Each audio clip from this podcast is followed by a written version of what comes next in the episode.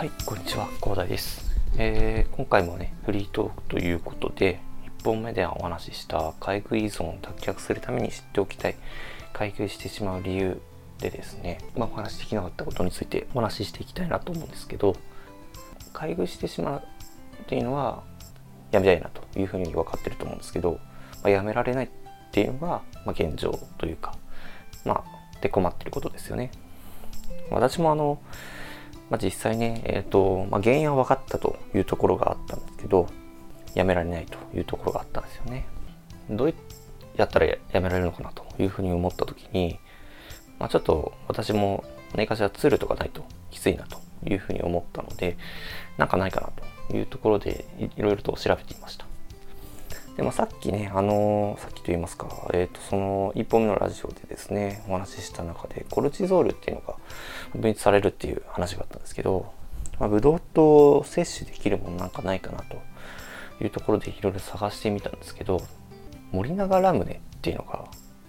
もうすごいブドウ糖の量なんですよね。なんか森永ラムネの90%がなんかブドウ糖らしいんですよね。なんか私初めて知ったんですけど、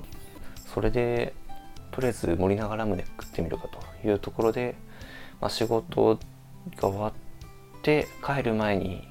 森永ラムネを摂取して、まあ、電車に乗ってみたんですけどまあなんかもうなんか私のそのなんですかねなんかもうブドウ糖が効くというので洗脳に陥ってるかもしれないんですけど結構それで買い食いはやめるというかまあ抑えることができたなという感想はありましたね。まあもしかしたらその森永ラムネじゃなくてもいいのかもしれないですね。何か例えばアーモンドとかね。でもいいかもしれないですけど、まあ、私が、ま、実際に食べてみて効果があったのが森永ラムネなので。もし同じように悩んでいる方がいたら森永ラムネを電車とかあと車とか乗る前にね、まあ、食べていただけたらもしかしたら効果あるかなというところがあって、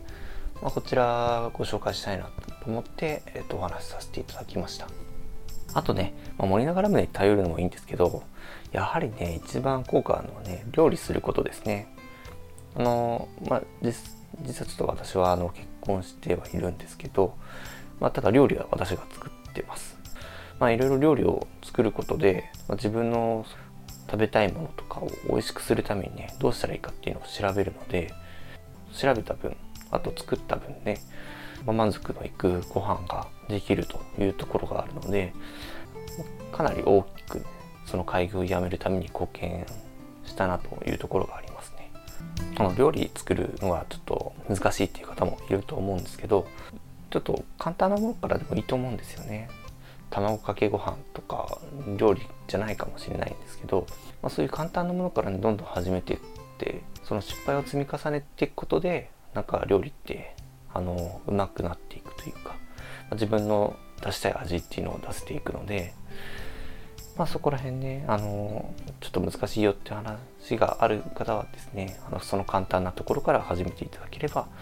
あのどんどんね幅も広がっていくので試していただければなと思います、まあ、ちょっとあのブログの方ではねいろいろと心理学的なところも書いてあるんですけど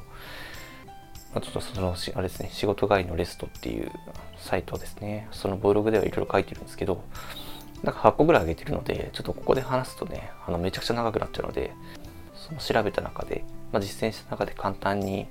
実践しやすいものとして、まあ、今の2つを挙げさせていただきました、まあ、今回はフリートークはこんな感じでいきたいなと思います。じゃあそれではまた。